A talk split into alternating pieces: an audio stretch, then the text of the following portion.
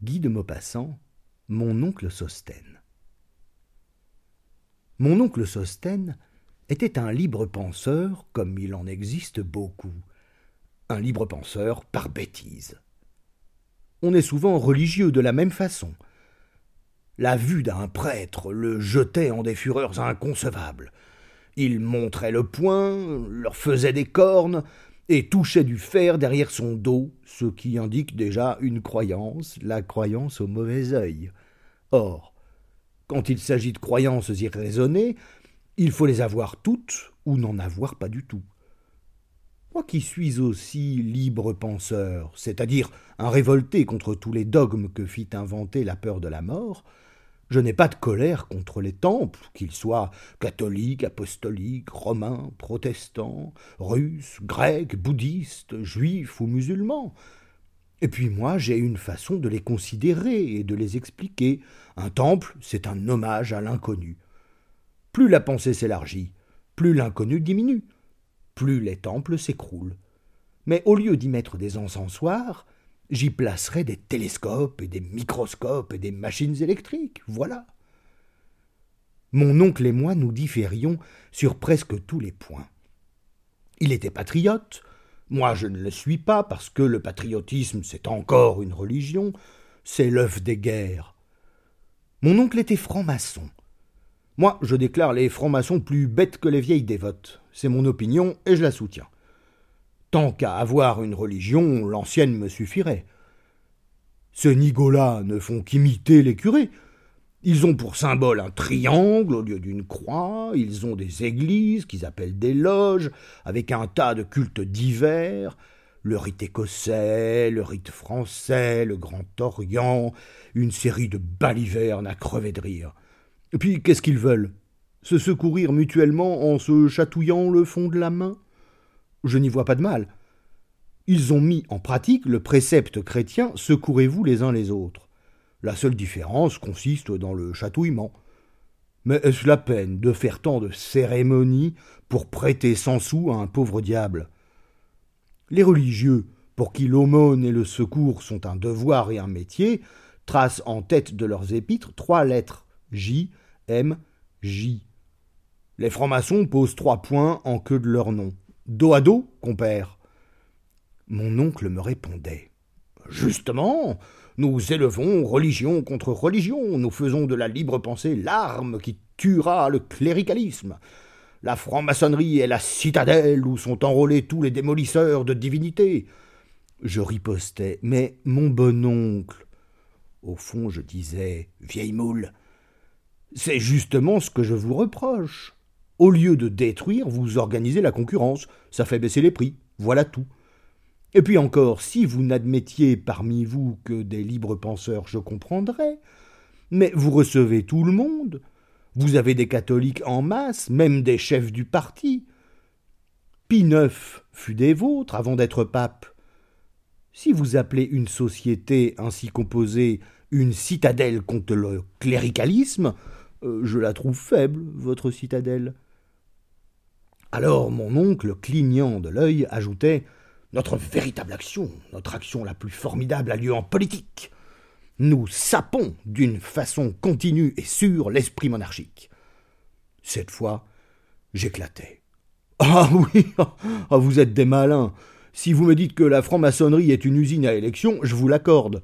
Qu'elle sert de machine à faire voter pour les candidats de toute nuance, je ne le nierai jamais qu'elle n'a d'autre fonction que de berner le bon peuple, de l'enrégimenter pour le faire aller à l'urne comme on envoie au feu les soldats, je serai de votre avis. Qu'elle est utile, indispensable même à toutes les ambitions politiques parce qu'elle change chacun de ses membres en agent électoral, je vous crierai c'est clair comme le soleil. Mais si vous me prétendez qu'elle sert à saper l'esprit monarchique, je vous ris au nez.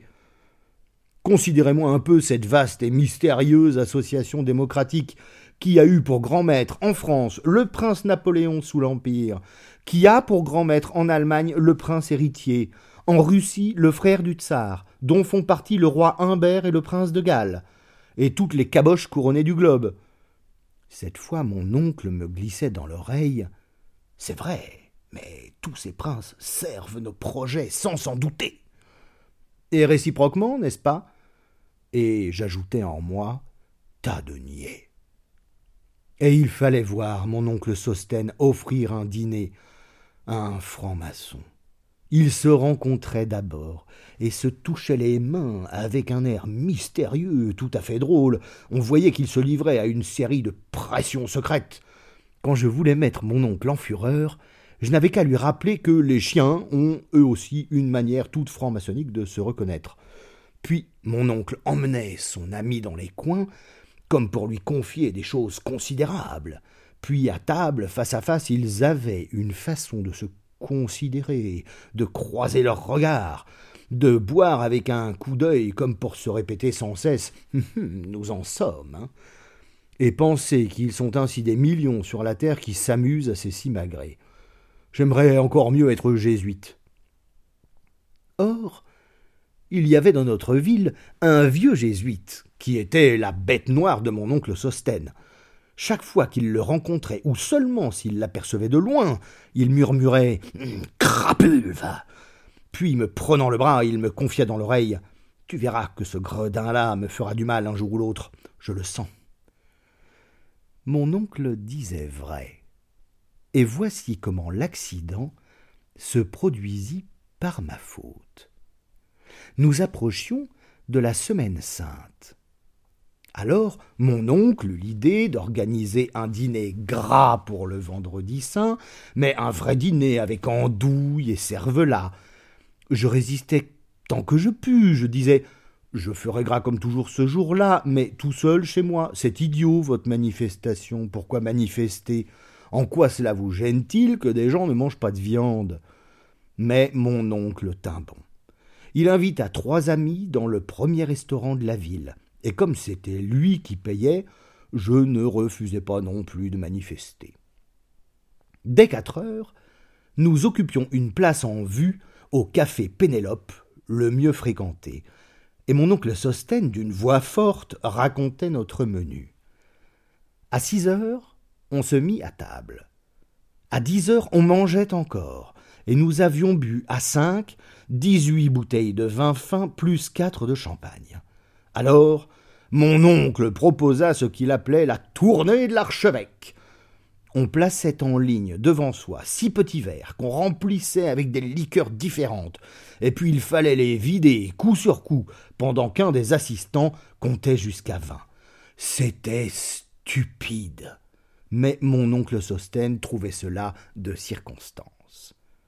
À onze heures, il était gris comme un chantre il fallut emporter en voiture et le mettre au lit, et déjà on pouvait prévoir que sa, manifestation anticléricale allait tourner en une épouvantable indigestion. Comme je rentrais à mon logis, gris moi-même, mais d'une ivresse gaie, une idée machiavélique et qui satisfaisait tous mes instincts de scepticisme me traversa la tête. Je rajustai ma cravate, je pris un air désespéré et j'allais sonner comme un furieux à la porte du vieux jésuite. Il était sourd, il me fit attendre. Mais comme j'ébranlais toute la maison à coups de pied, il parut enfin, en bonnet de coton, à sa fenêtre et demanda Qu'est-ce qu'on veut? Je criai Vite, vite, mon révérend père, ouvrez-moi C'est un malade, désespéré, qui réclame votre saint ministère. Le pauvre bonhomme passa tout de suite un pantalon et descendit sans soutane. Je lui racontai d'une voix haletante que mon oncle, le libre penseur, saisi soudain d'un malaise terrible qui faisait prévoir une très grave maladie, avait été pris d'une grande peur de la mort, et qu'il désirait le voir causer avec lui, écouter ses conseils, connaître mieux les croyances, se rapprocher de l'Église, et sans doute se confesser, puis communier, pour franchir en paix avec lui-même le redoutable pas. Et j'ajoutais, d'un ton frondeur, Il le désire enfin. Si cela ne lui fait pas de bien, cela ne lui fera toujours pas de mal. Le vieux jésuite, effaré, ravi, tout tremblant, me dit oh, Attendez-moi une minute, mon enfant, je viens.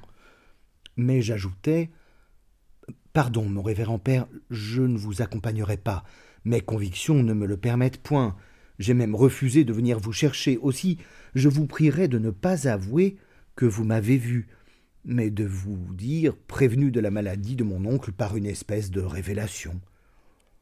Le bonhomme y consentit et s'en alla d'un pas rapide sonner à la porte de mon oncle Sostène. La servante qui soignait le malade ouvrit bientôt, et je vis la soutane noire disparaître dans cette forteresse de la libre pensée. Je me cachai sous une porte voisine pour attendre l'événement. Bien portant, mon oncle eût assommé le jésuite. Mais je le savais incapable de remuer un bras, et je me demandais avec une joie délirante quelle invraisemblable scène allait se jouer entre ces deux protagonistes.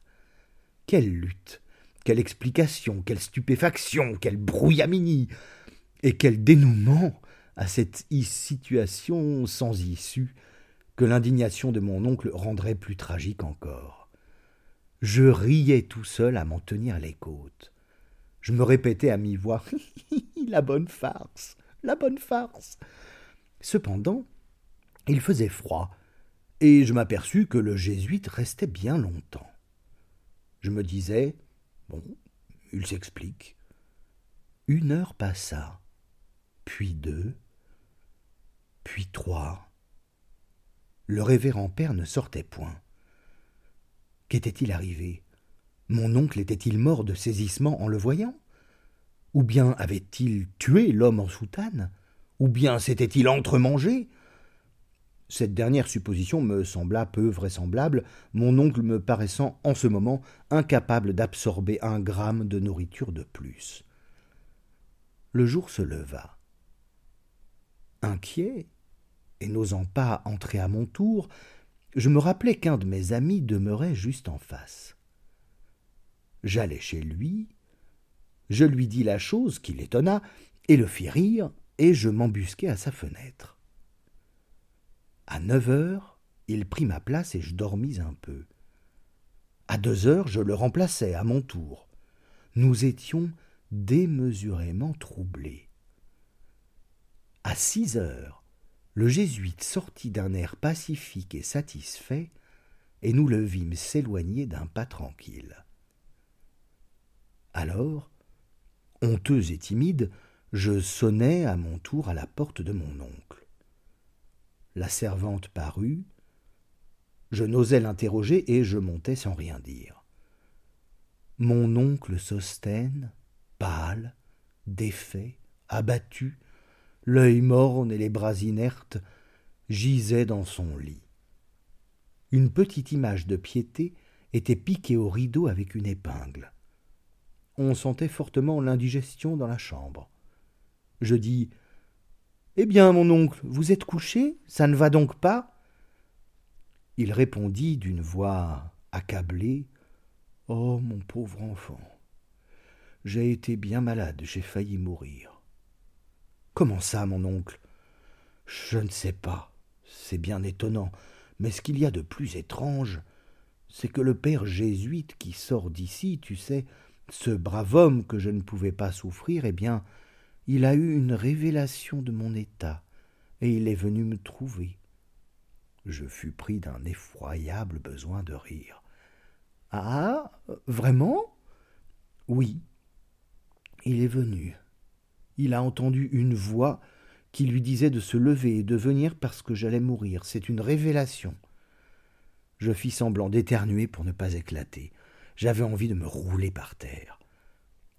Au bout d'une minute, je repris d'un ton indigné, malgré des fusées de gaieté. Et vous l'avez reçu, mon oncle Vous Un libre penseur, un franc-maçon, vous ne l'avez pas jeté dehors Il parut confus et balbutia. Écoute donc, c'était si étonnant. Si étonnant, si providentiel. Et puis il m'a parlé de mon père, il a connu mon père autrefois. Votre père, mon oncle? Oui, il paraît qu'il a connu mon père. Mais ce n'est pas une raison pour recevoir un jésuite. Je le sais bien, mais j'étais si malade, si malade. Et il m'a soigné avec un grand dévouement toute la nuit. Il a été parfait. C'est lui qui m'a sauvé. Ils sont un peu médecins, ces gens-là. Ah Il vous a soigné toute la nuit? Mais vous m'avez dit tout de suite qu'il sortait seulement d'ici. Oui, c'est vrai. Comme il s'était montré excellent à mon égard, je l'ai gardé à déjeuner. Il a mangé, là, auprès de mon lit, sur une petite table, pendant que je prenais une tasse de thé. Et il a fait gras?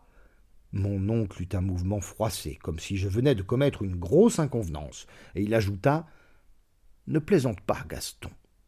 Il y a des railleries déplacées. Cet homme m'a été en cette occasion plus dévoué qu'aucun parent.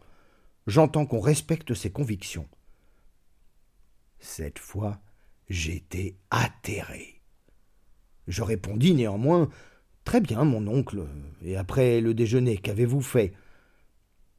Nous avons joué une partie de Bézigue, puis il a dit son bréviaire pendant que je lisais un petit livre qu'il avait sur lui et qui n'est pas mal écrit du tout. Un livre pieux, mon oncle? Oui et non. Ou plutôt non, c'est l'histoire de leur mission dans l'Afrique centrale. C'est plutôt un livre de voyage et d'aventure. C'est très beau ce qu'ils ont fait là, ces hommes. Je commençais à trouver que ça tournait mal. Je me levai. Allons, adieu, mon oncle, je vois que vous quittez la franc-maçonnerie pour la religion. Vous êtes un renégat. Il fut encore un peu confus et murmura. Mais la religion est une espèce de franc-maçonnerie. Je demandai Et quand revient-il, votre jésuite? Mon oncle balbutia. Je, ne sais pas, peut-être demain. Ce n'est pas sûr. Et je sortis absolument abasourdi. Elle a mal tourné, ma farce. Mon oncle est converti radicalement. Jusque-là, peu m'importait. Clérical ou franc-maçon, pour moi, c'est bonnet blanc et blanc bonnet, mais le pis, c'est qu'il vient de tester, oui, de tester et de me déshériter, monsieur, en faveur du père jésuite.